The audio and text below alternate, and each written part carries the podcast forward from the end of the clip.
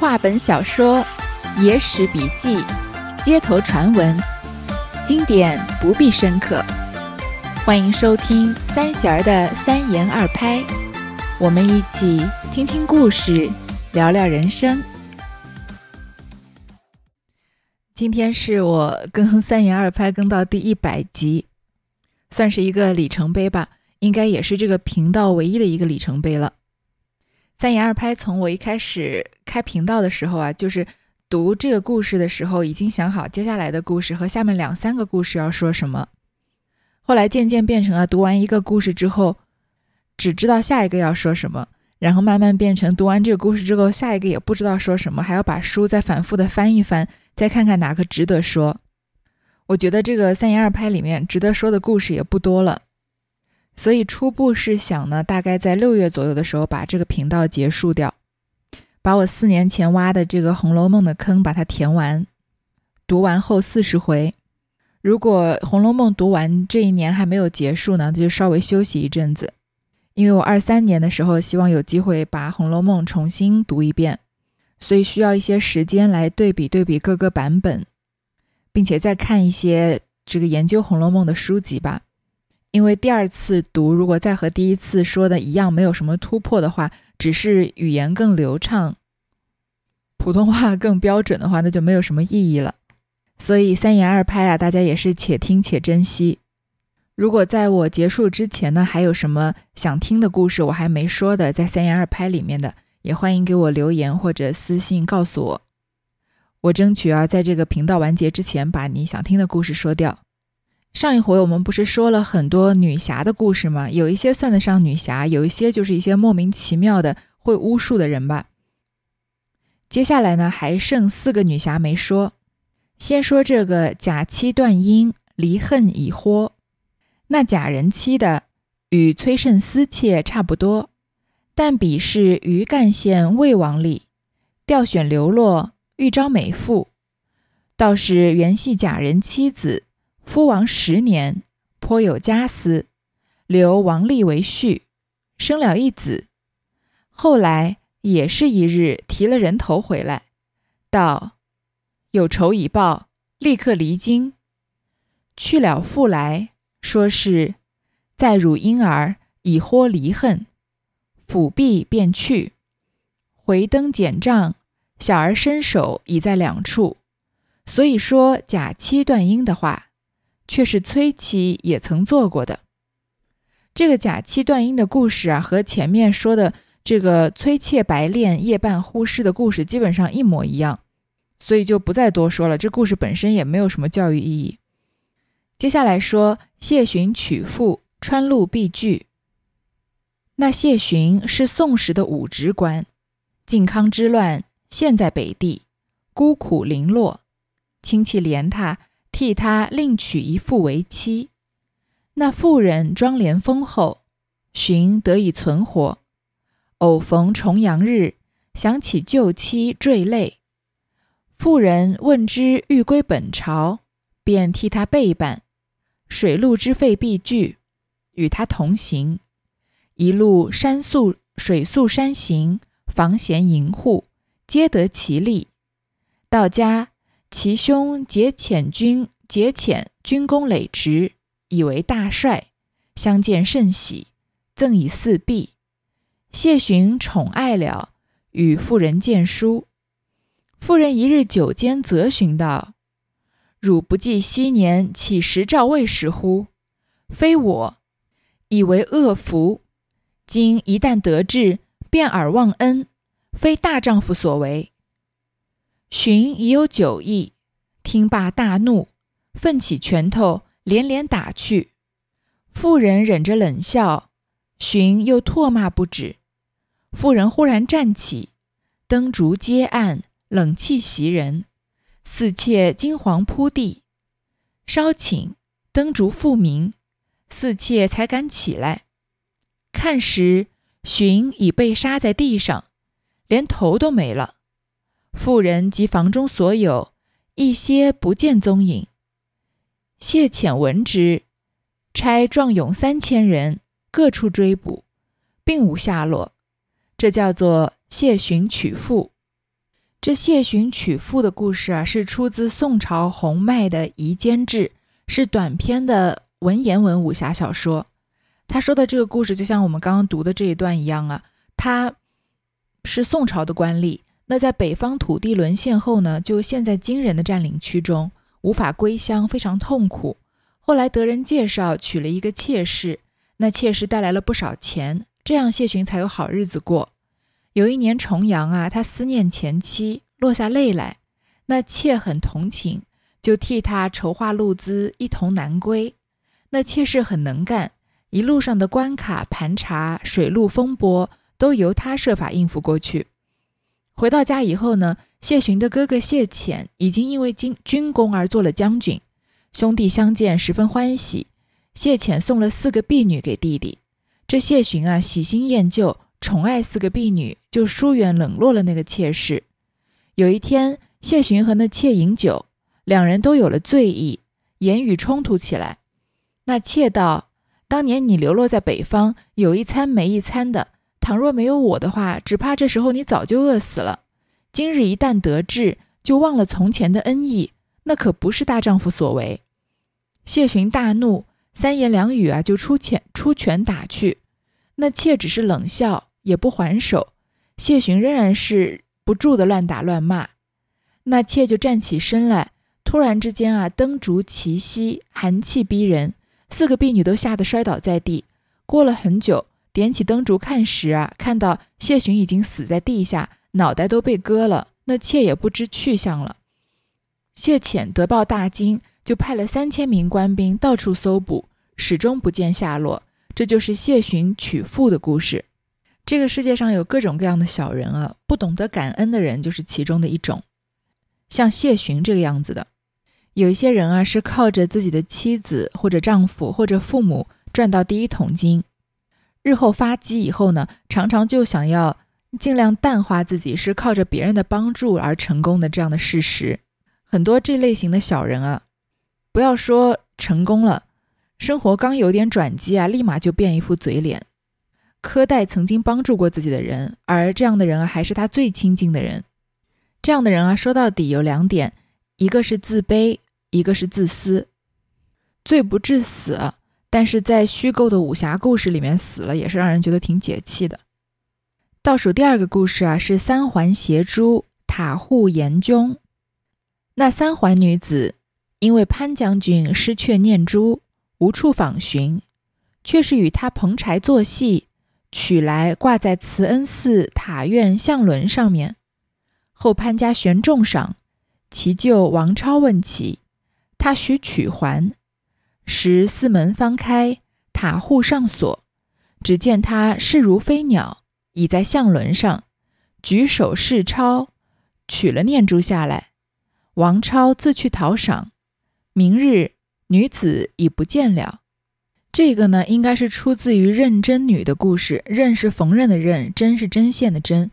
这认真女啊，是一幅版画的图画，是《三十三剑客图》的第十六图。《三十三剑客图》呢，是中国古代著名的木版画，其中有一幅图啊，是赵处赵处女。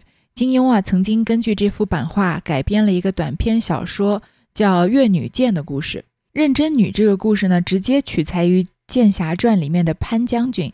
是以职业命名的，《三言二拍》里面就只用了一小段来写这个认真女的故事，没有写的很详细。其实这个认真女的故事还是比较曲折离奇的。他是说啊，在唐代的时候，京城长安有一位豪士是潘将军，住在光德坊，忘了他本名是什么，但是他外号啊叫潘糊涂。他本来是住在湖北襄阳汉口一带，原来是做乘船贩货生意的。有一次啊，有一只船只停泊在江边，有个僧人到船边乞食，潘将军就对他非常的器重，留他在船上款待了整天，尽力的布施。僧人离去的时候说啊，我看你形象气度啊和一般商贾很不同，你妻子儿女的相貌呢也都是享后福之人。说着呢，就取了一串玉念珠给他，说啊，你好好珍藏这串玉念珠啊，不但进财，还可以使你做官。潘将军做了几年生意，十分的发达。后来啊，在禁军的左军中做到将军，在京师造了府邸。他深信自己的富贵都是玉念珠带来的，所以对之特别看得极重，用绣囊放好，然后盛在一个玉盒里面，供奉在神坛内。每月初一就取出来对他跪拜。有一天啊，他打开这玉盒绣囊，这串玉念珠居然不见了，但是绣囊和玉盒却都没有移动开启的痕迹，其他的物件啊也一件不丢。他吓得魂飞天外，以为这是破家失官要大祸临头的征兆，严加访查追寻都没有踪影。潘家的主管和京兆府一个年近八十的老工人王超向来熟识。悄悄地说起这件事情，请他设法追查。王超说：“啊，这事儿可奇怪了，这绝不是寻常的盗贼所偷。我想法子替你找找看，是不是能找到就难说了。”王超有一日经过盛业坊的北街，当时啊春雨初晴，看到一个十七八岁的少女，就是这个故事的女主角了，头上啊梳了三环，所以这个三环不是这个女孩子的名字，而是当时一种流行的发型，叫三环髻。就是有点像，呃，三个这个半圆形的这个发髻在头顶上，看来头发也要够多够长才行啊。他衣衫褴褛，脚穿木屐，在路旁的槐树之下和军中的少年士兵踢球玩游戏。士兵们把球踢过来，他一脚踢回去，总是把球踢得直飞上天，高达数丈，脚法神妙，甚为罕见。闲人就纷纷聚观，彩声雷动。这样好的资源，要是能加入我们中国男足，那也是一件为国争光的事情。可惜她是个女孩子了。王超心下甚感诧异，这个少女踢球的脚法，尽力看来啊，一定是身负武功的，就站在一旁观看。众人踢了良久，兴尽而散，那少女就独自一人回去。王超呢，悄悄地跟在后面。见他回到盛业坊北门一条短巷的家中，王超向街坊一打听啊，知道他和母亲同住。以做针线活过日子，于是王超找了个借口，设法和他相识，尽力和他结交。听说他母亲也姓王，就认这少女做外甥女。这少女呢，就叫他舅舅。那少女家里很穷，她和母亲呢，只能睡同一张土榻，常常没有钱买米，一整天也不煮饭。王超呢，时时周济他们，但是那少女有时候又突然取出一些来自远方的珍异的果实送给王超。比如说苏州进贡新产的洞庭菊啊，我们前面也是前面故事里面的一个重要关键的这个道具。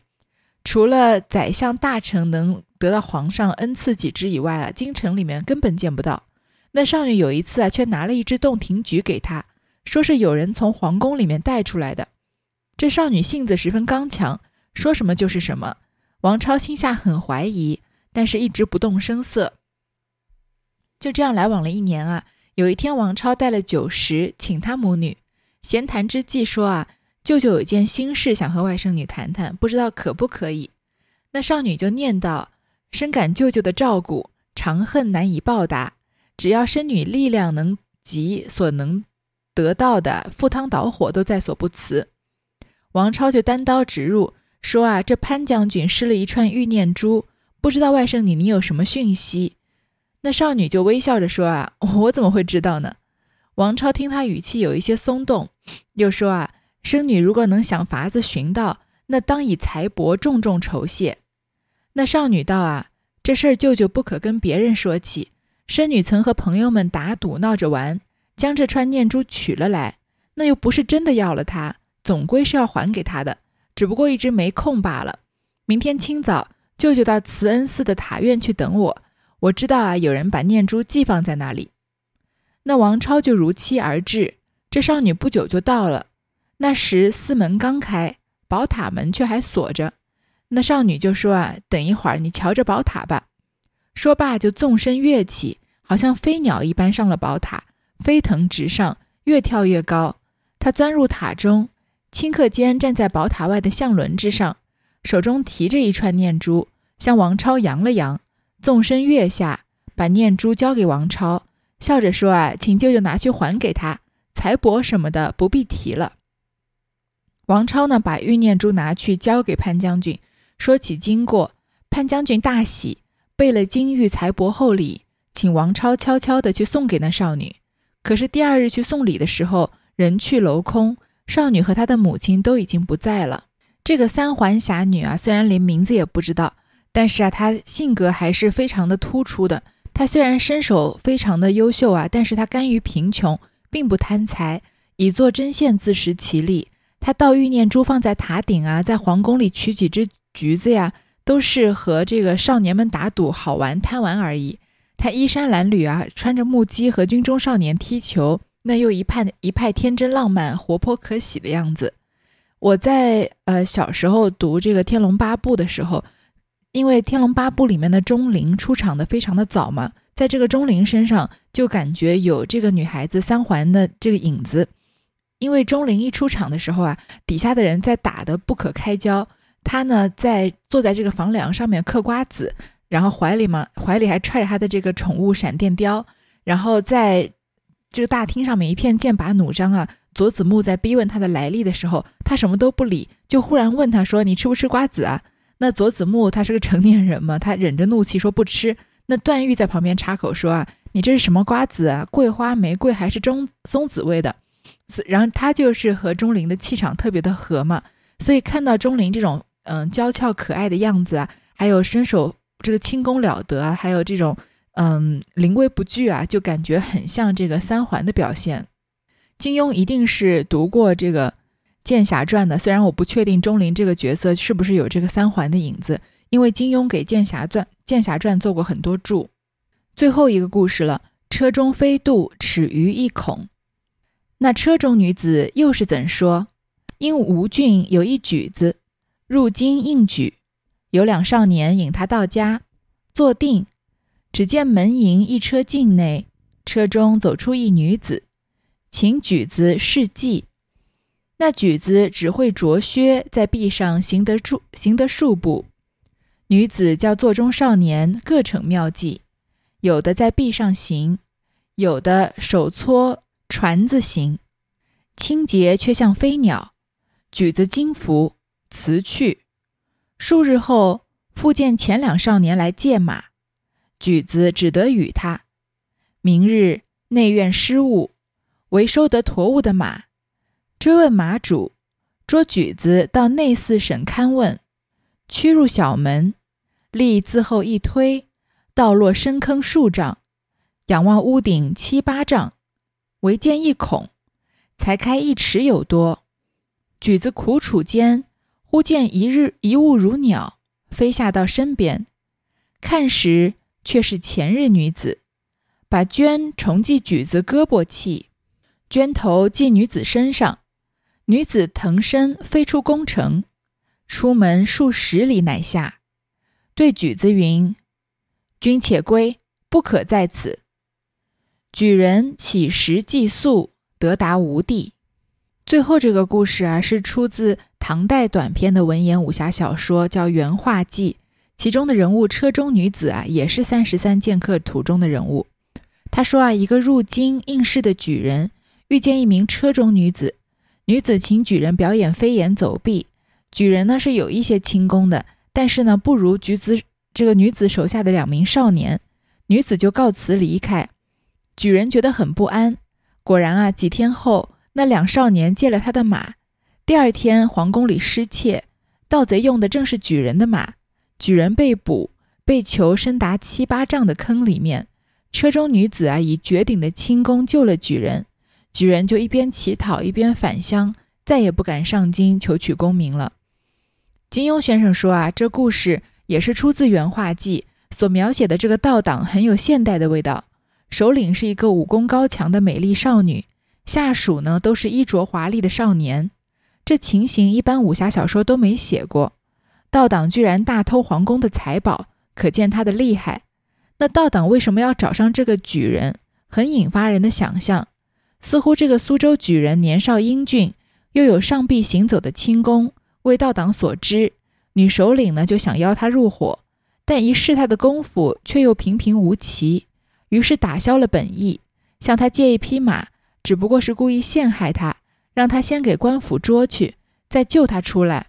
他变成了越狱的犯人，就永远没办法向官府告密了。这以上啊，就是前面。他短短的几句诗啊，说的所有的故事，我们说了一集多才说完啊。这两个女子便都有些盗贼意思，不比前边这几个。报仇雪耻，救难解危，方是修仙正路。然要晓世上有此一种人，所以历历可记，不是托空的说话。而今再说一个有侠术的女子，就这一个落难之人，说出许多剑侠的议论，从古未经人道的，真是惊绝。有诗为证：“念珠取却犹为戏，若似车中变垒人。试听伪娘一席话。”须知正直乃为真。这作者就说啊，前面的这么多侠女啊，最后的两个，一个是三环女子，一个是车中女子，她们都有些盗贼的意思，比不上前面的几个。前面的几个呢，都是为了报仇雪雪恨、救难解危，为了伸张正义的，这才是修仙的正路。要知道世界上有这么一种人啊，所以啊，这不是凭空乱说的。今天啊，我们再说一个有侠术的女子的故事。她救了一个落难的人，所以后世啊对她有很多关于剑侠的立论。有一首诗为证，这首诗啊就首先提到了前面的两个这个偷盗的女子，一个是三环女子，一个是车中女子嘛。念珠取却犹为戏，就是说他偷这个念珠的三环女子啊，只是为了玩游戏开心才去偷这个念珠。若似车中变垒人，如果像车中女子这样子的话，就陷害了一个无辜的举人了。试听伪娘一席话，须知正直乃为真。我们都要听一听啊，伪娘说的这一席话，我们才知道啊，修行人间正道才是真正该做的事情。终于，终于，这个故事要说到正题了。话说徽州府有一商人，姓程，名德瑜，表字元玉，秉性简默端重，不忘言笑，忠厚老成。专一走川陕做客贩货，大得利息。一日收了货钱，待要归家，与带去仆人收拾停当，行囊丰满，自不必说。自骑一匹马，仆人骑了牲口，起身行路，来过文街道中，与一伙做客的人同落一个饭店买酒饭吃，正吃之间。只见一个妇人骑了驴，也到店前下了，走将进来。程元玉抬头看时，却是三十来岁的模样，面颜也尽标致，只是装束气质带些武气，却是雄赳赳的。饭店中客人个个颠头耸脑，看他说他，胡猜乱语，只有程元玉端坐不瞧。那妇人都看在眼里。吃罢了饭，忽然举起两袖，抖一抖，道：“适才忘带了钱来，今饭多吃过了主人的，却是怎好？”那店中先看他这些人都笑将起来，有的道：“原来是个骗饭吃的；有的道：“敢是真个忘了；有的道：“看他模样也是个江湖上人，不像个本分的。”骗饭的事也有。那店家后生见说没钱，一把扯住不放。店主又发作道：“青天白日，难道有的你吃了饭不还钱不成？”妇人只说：“不得带来，下次补还。”店主道：“谁认得你？”正难分解，只见程元玉便走上前来说道。看此娘子光景，岂是要少这数文钱的？必是真失带了出来。如何这等逼他？就把手腰间去摸出一串钱来，道：“该多少都是我还了就是。”店家才放了手，算一算账，取了钱去。那妇人走到程元玉跟前，再拜道：“公是个长者。”愿闻高姓大名，好加倍奉还。程元玉道：“些些小事，何足挂齿？还也不消还的，姓名也不消问的。”那妇人道：“休如此说，公去前面当有小小惊恐，妾将在此处出些力气报公，所以必要问姓名，万勿隐晦。若要晓得妾妾的姓名，但记招为十一娘便是。”程元玉见他说话有些尴尬，不解其故，只得把名姓说了。妇人道：“妾在城西去探一个亲眷，稍刻就到东来。”跨上驴儿，加了一鞭，飞也似去了。徽州府有一个商人，他姓程，叫程德瑜，但是呢，他的字是元玉，所以这个故事里面称他为程元玉。他性格啊，简默端重。简约静默，端庄持重，不苟言笑，又忠厚老实。听起来很简单啊，但是这样性格的人其实很难得的。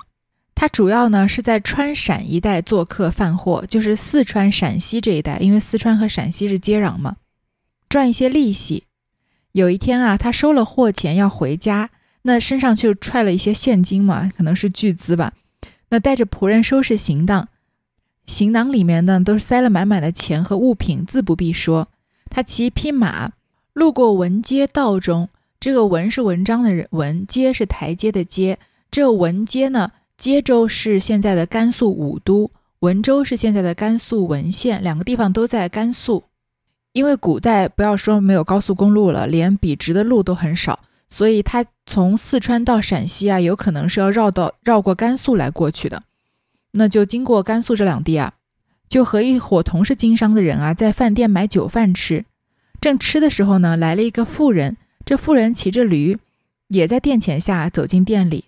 这妇人三十来岁，长得很标致，但是装束气质呢，有有点英武的气质，有些男孩子气，有种雄赳赳、气气昂昂的感觉。那宋朝时候发生的故事吗？一个女子过了二十岁，应该就大门不出二门不迈了，嫁作妇人，在家相夫教子了。这个女子三十来岁，还在外面走跳，而且啊，行事之间有男子风范，所以就很引人注意。饭店中的客人啊，个个都是颠头耸脑，在偷偷的看他，看他说话，而且呢，在这个窃窃私语。不知道各位年轻的时候有没有不不要说年轻的时候吧，就是。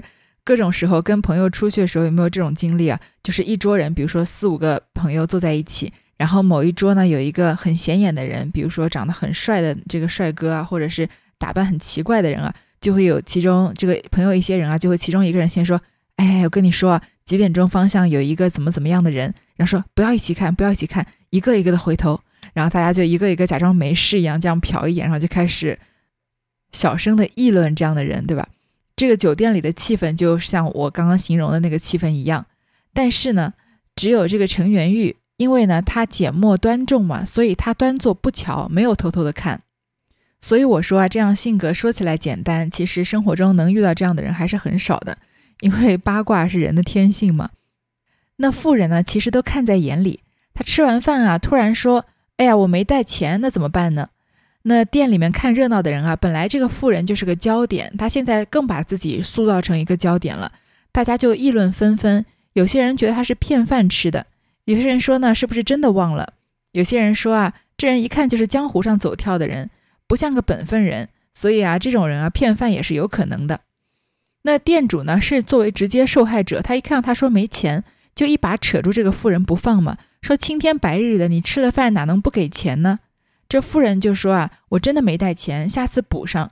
这店主说，谁知道你是谁啊？下次还来不来啊？怎么哪有下次？这次就要给。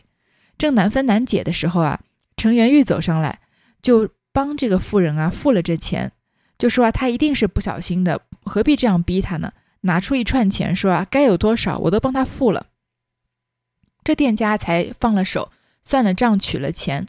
那这妇人当然非常的感激程元玉。就说啊，希望告知高姓大名，好加倍奉还。这程元玉就说啊，这么点小钱，何足挂挂齿呢？也不用还，姓名也不用问。这妇人就说啊，不要这么说，你到前面啊，有一点点惊恐，就是说你再往前走啊，会有一点点结束。我呢，会在这里帮助你，报答你，所以一定要问你的姓名，千万不要避讳。那我的姓名呢？你是不是怕我不说我的名字，只报你的名字啊？你记得我叫韦十一娘就行。程元玉呢，看他这说的这个话有点莫名其妙，不知道什么意思。什么叫前面有小小惊恐，妾当在此处出些力气报功啊？所以没办法，只好把姓名说了。这妇人就说呢，我要到城西去探一个亲眷，一会儿就回到东边来。于是，于是呢，跨上他的驴子，加上一鞭，飞也似的去了。那这个程元玉在前面遇到什么样小小的惊恐？这韦十一娘又是怎么样报答他的买酒钱呢？我们就到下一回再说了。